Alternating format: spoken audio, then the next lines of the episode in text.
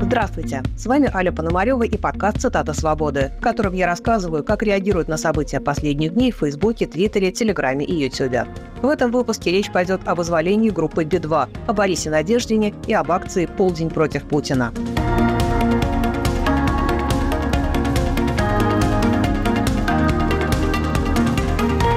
Эпопея группы Би-2 в Таиланде завершилась. Все члены группы благополучно приземлились в Израиле. Музыкантов задержали после концерта за нарушение миграционного законодательства, и российские чиновники пытались добиться, чтобы их депортировали в Россию, где им грозили бы преследования за антивоенную позицию. Блогеры радуются за музыкантов и констатируют, что российские дипломаты переоценили свои возможности. Анатолий Несмеян, Таиланд решил, что российские власти хотят использовать его для того, чтобы расправиться с участниками группы Би-2 и принял вполне Соломоново решение не депортировать никого в Россию, а отправить всех оптом в Израиль. Не впутывайте нас в ваши разборки. Примерно так можно понять решение таиландских властей, и оно в сложившейся ситуации выглядит наиболее разумным. Тихон Дзятков. Где-то на Смоленской площади сейчас ожесточенно сочиняют рассерженный пресс-релиз о недружественных действиях Таиланда. Чиновники российского МИДа действительно давили на тайскую полицию и чиновников всеми доступными им способами, утверждает на канале Александра Плющева оппозиционный политик Максим Кац, который принимал деятельное участие в вызволении музыкантов. У двух фронтменов Би-2, у Лева Би-2 и Шура Би-2 нету российского гражданства. Поэтому как депортировать их в Россию? Значит, они придумали схему. Она была заготовлена. Значит, схема была такая, что всех граждан Израиля, э, конечно, депортируют в Израиль, а не в Россию, но транзитом через Москву. Вот посольство купило билет, ну, оно там готово было купить билет. Адвокат говорит, что оно так делало, когда оно раньше. У них были кейсы уже, что это просто самый известный кейс. Вчера российское посольство, оказывается, так регулярно делает. Когда она, она хочет по процедуре депортации получить кого-то себе в Россию. Оно в таком случае покупает билет, приносит его тайским иммиграционным властям и говорит, здравствуйте, вот билет, они по нему должны улететь. Тайские иммиграционные власти, значит, э, чувака в наручники, пошли, а в этот момент человек в тюрьме, он ничего не понимает вообще, что происходит. Ты сидишь в этой тюрьме, и тебе приходит человек и говорит, слушай, ты депортируешься в Израиль. Ну, а ты такой, ну а что? Ну, а почему нет? Ты соглашаешься, идешь. А тебе бац, на самолет в Москву, транзит просто. То есть замысел был российского посольства, что они их вот так вот всех получат в Москву.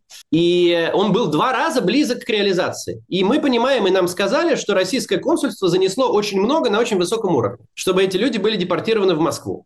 Рассказ Каца стоит послушать целиком. Это полноценная детективная история. Ключевую роль в ней сыграли израильские дипломаты, благодаря которым в Россию не отправили даже тех членов группы, у которых не было гражданства Израиля. В блогах это не осталось без внимания.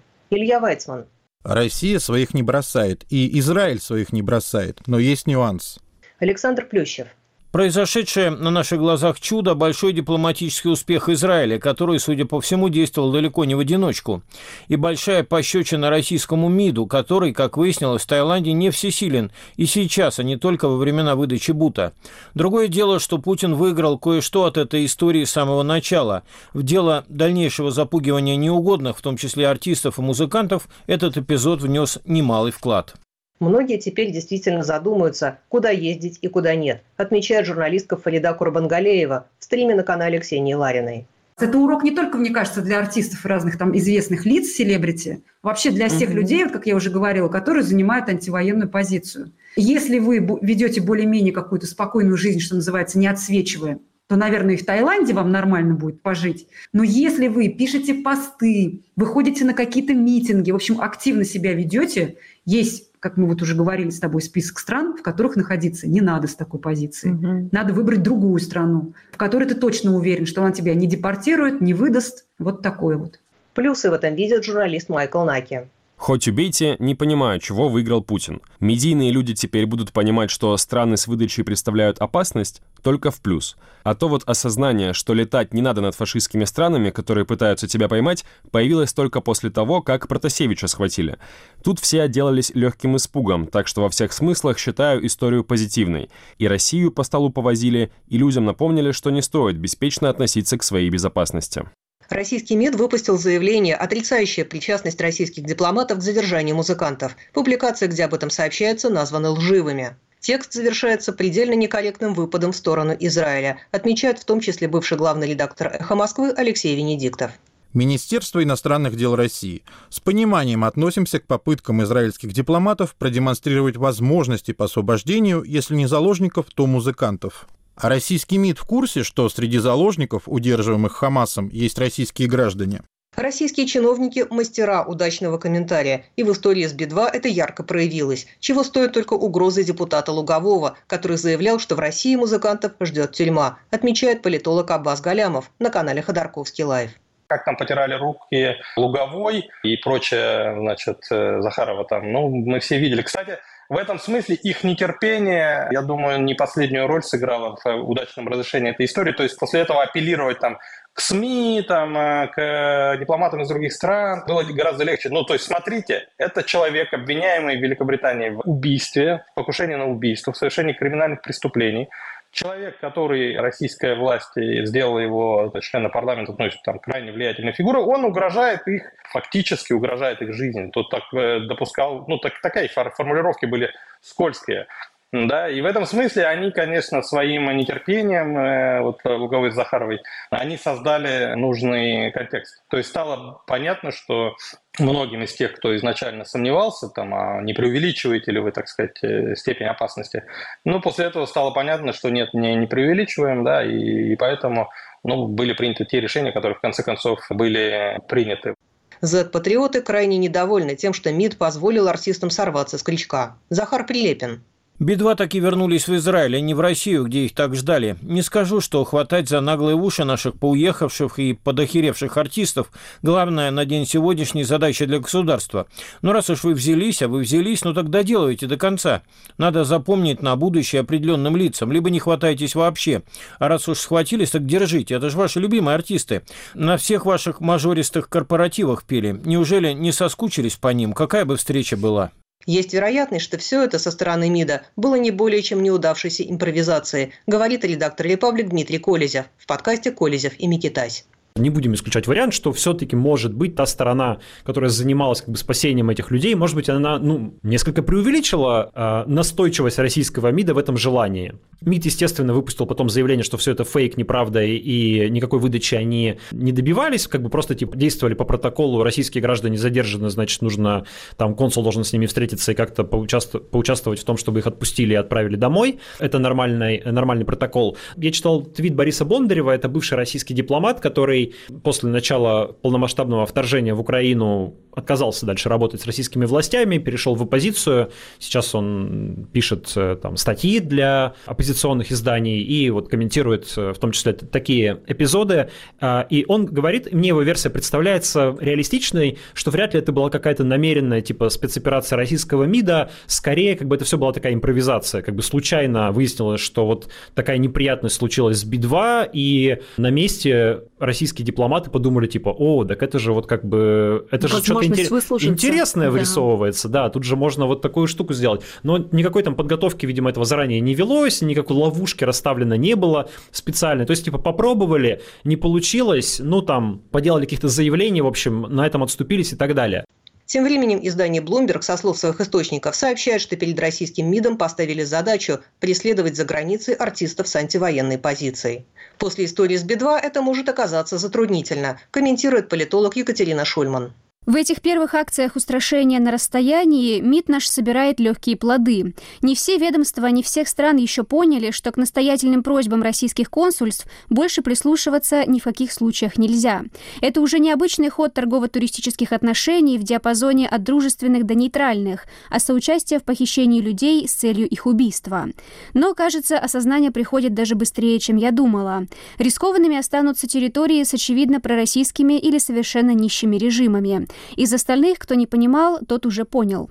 Этот эпизод, несомненно, скажется на восприятии российской дипломатии за рубежом, комментирует политик Дмитрий Гудков на канале «Бильд на русском». Я очень рад. Я считаю, что этот кейс очень для всех нас полезный. Почему? Потому что об этом написали все, все мировые СМИ, даже в Саудовской Аравии. Там написали все СМИ, мне уже откуда только не скидывали.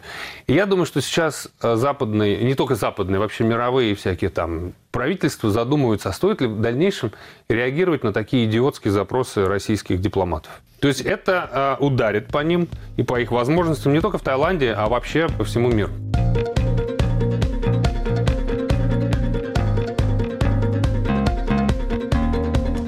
Вами Аля Пономарева, и вы слушаете подкаст «Цитата свободы», в котором я два раза в неделю пересказываю вам самые интересные и важные сетевые дискуссии. Продолжим через минуту. Оставайтесь с нами. Привет, меня зовут Елена Фанайлова. Я поэт и критик, обозреватель культуры «Радио Свобода», бывший врач. Мой подкаст называется «Фанайлова. Вавилон. Москва». Мы говорим с художниками и писателями о духе времени, старом искусстве и современности, о художнике, политике и войне. Мне нравится ироническая эстетика кабаре и искренность собеседников. Подкаст выходит по пятницам. Слушаем в приложениях Apple и Google, в Яндекс.Музыке, Spotify и в телеграм-канале студии подкастов «Радио Свобода». Писательская свобода. С самого начала своего вещания «Радио Свобода» было писательской станцией. Лишенная парламента и свободы слова, литературная, гражданская и политическая мысль веками уходила в русскую литературу. Поэзия, проза, публицистика, драматургия становились проводниками выстраданной правды и чаяний общества – Чуть ли не вся свободная словесность за железным занавесом и в эмиграции прозвучала в наших передачах за три четверти века. Перечитывая общее наследие, народный артист России Александр Филипенко читает свободовских авторов, литературную классику. «Писательская свобода» 12 подкастов в течение 12 месяцев – Слушайте нас на сайте Радио Свобода и в привычном агрегаторе подкастов.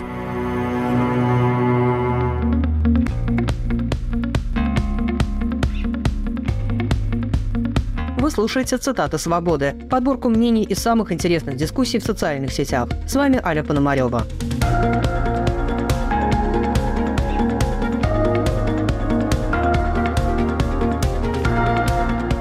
Борис Надеждин и его команда собрали и сдали в Центр избирком максимальное количество подписей за то, чтобы Надеждина зарегистрировали кандидатом в президенты – 105 тысяч.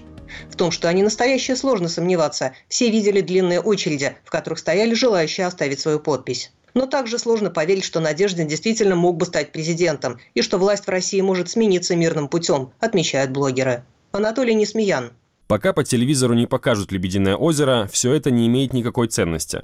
Ну и еще одна небольшая деталь. Конечно, ни при каких обстоятельствах через выборы никто этот режим не сменит. Это утопия и маниловщина.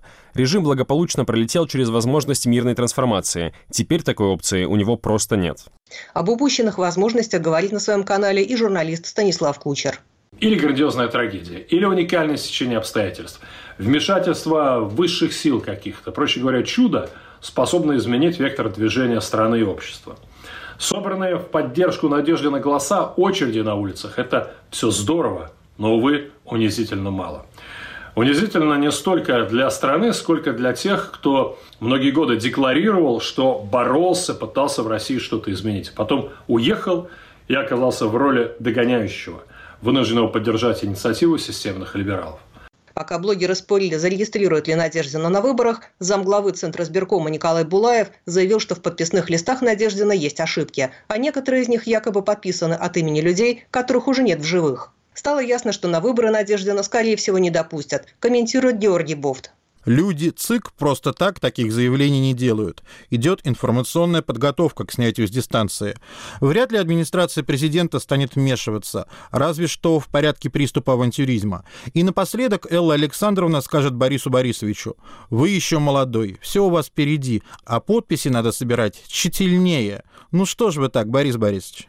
Заодно Надеждина начали активно критиковать на федеральных каналах, отметил политолог Андрей Колесников на канале «И грянул Грэм» в силу его успеха сейчас уже, судя по всему, начинается или, или превентивно, или уже получили указания, начинается кампания по его дискредитации.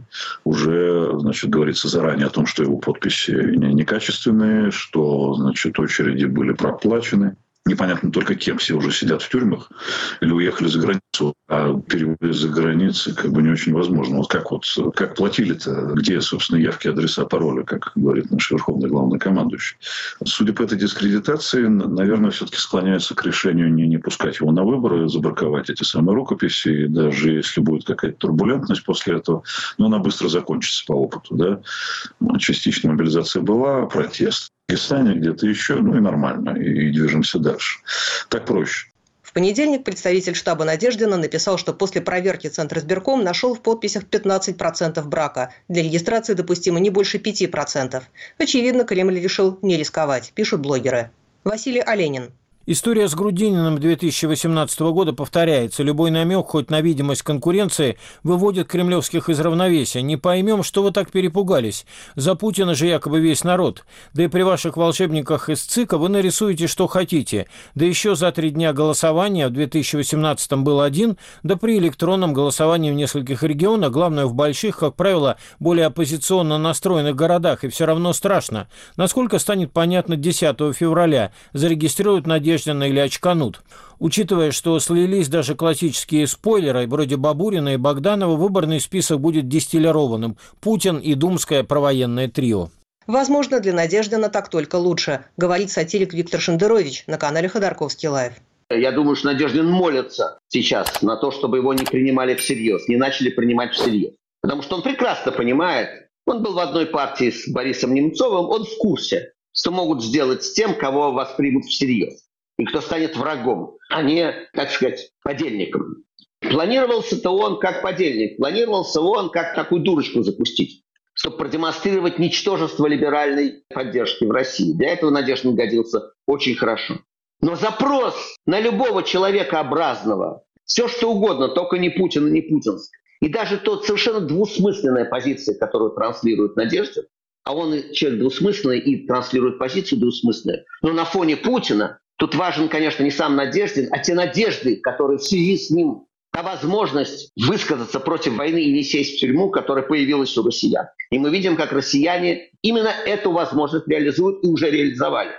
Уже ясно, что это социология, очень серьезная социология. И я полагаю, что в Кремле отдали себе отчет в серьезности происходящего. Когда они выпускали на манежик маленького Надеждина побегать по кругу, они не предполагали этого они не, не догадывались.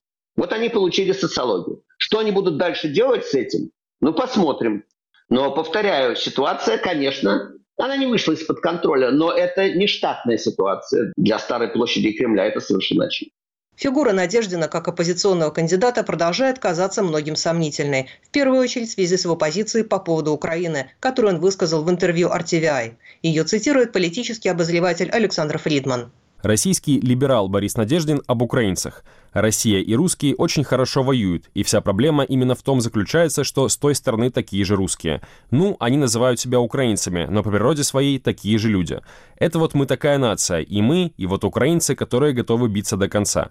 И чем эта пародия на демократа принципиально отличается от Путина? Надеждинский план окончания войны тоже выглядит сомнительно, пишет Дмитрий Шушарин. Если приглядеться, мирный план Надеждина и есть кремлевский план – условия временного перемирия. Не удивлюсь, если за этим и в самом деле стоит Кириенко, в свиту которого Надеждин входит с 90-х. Руководитель фонда «Русь сидящая» Ольга Романова на канале Александра Плющева говорит, что если бы Надеждина допустили на выборы, все бы в нем так или иначе разочаровались. И цитирует другое его высказывание, что он уже сыграл в этих выборах свою роль. В этом она с ним согласна, говорит Романова. Самое главное, он уже сделал.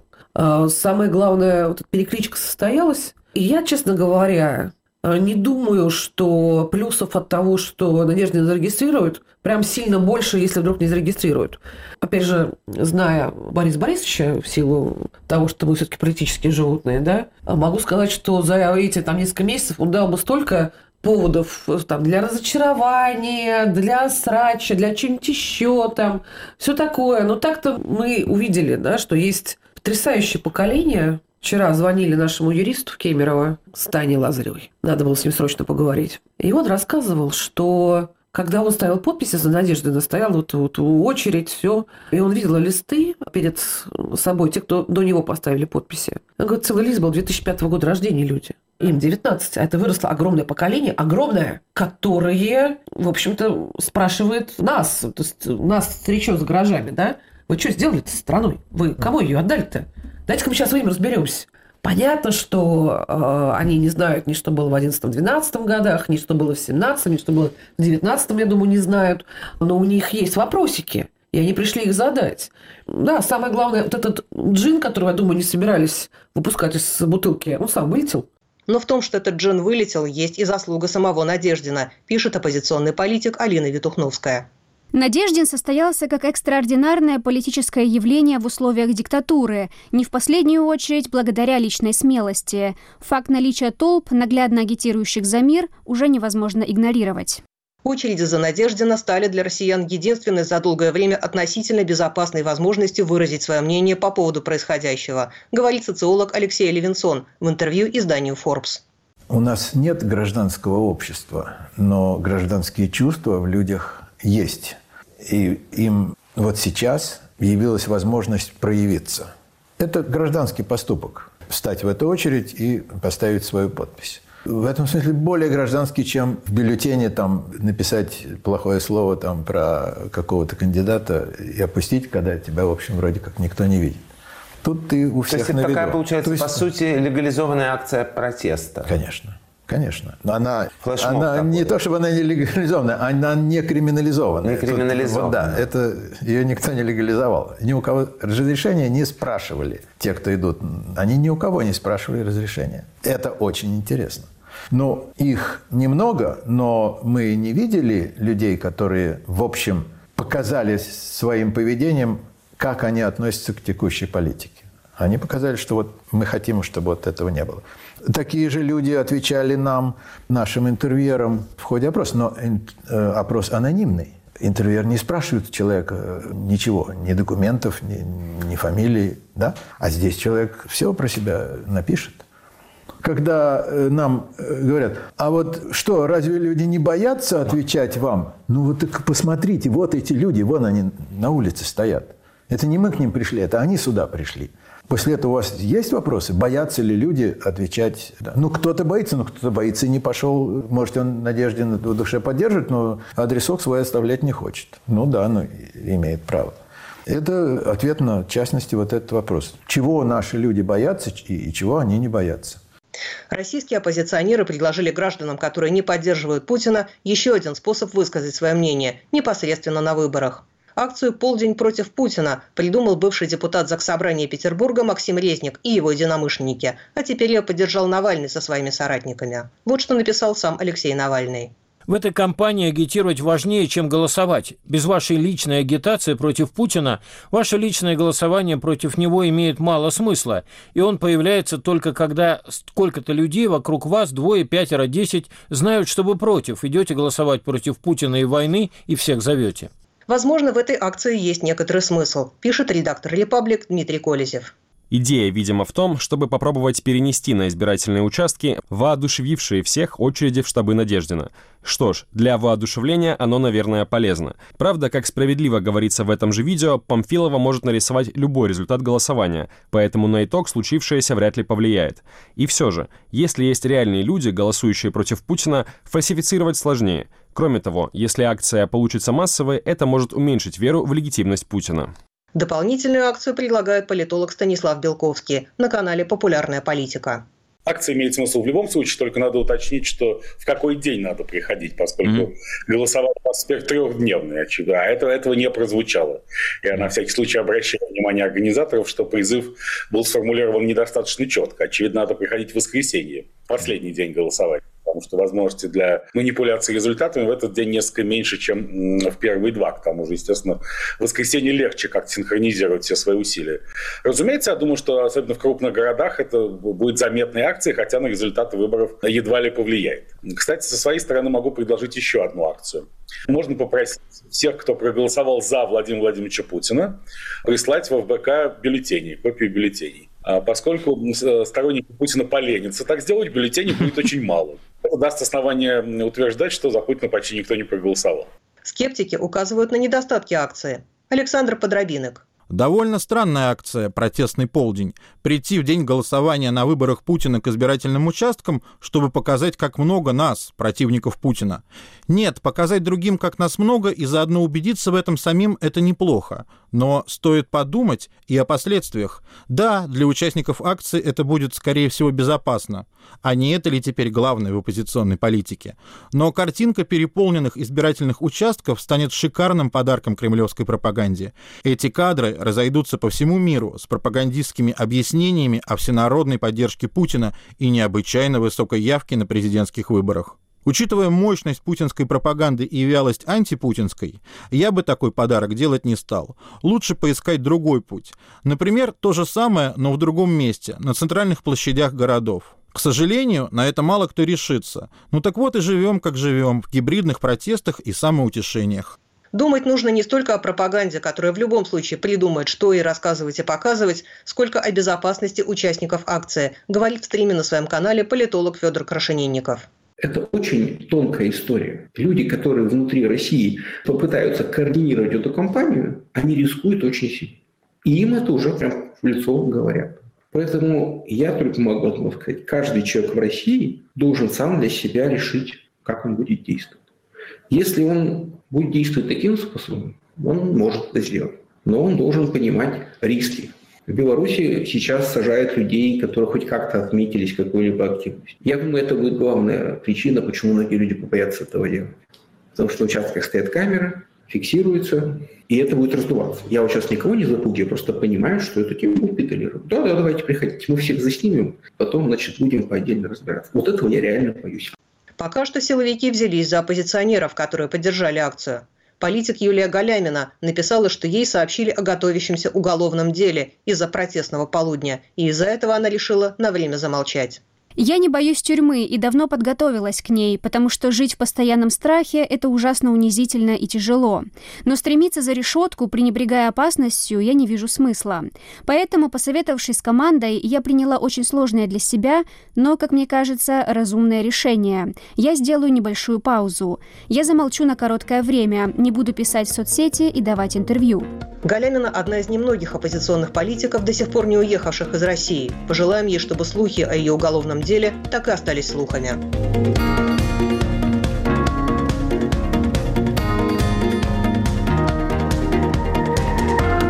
С вами была Аля Пономарева и цитаты «Свободы». В этом подкасте я каждый понедельник и четверг рассказываю вам, что обсуждают в Фейсбуке, Твиттере, Телеграме и Ютубе. Слушайте нас, комментируйте и советуйте друзьям. До скорой встречи!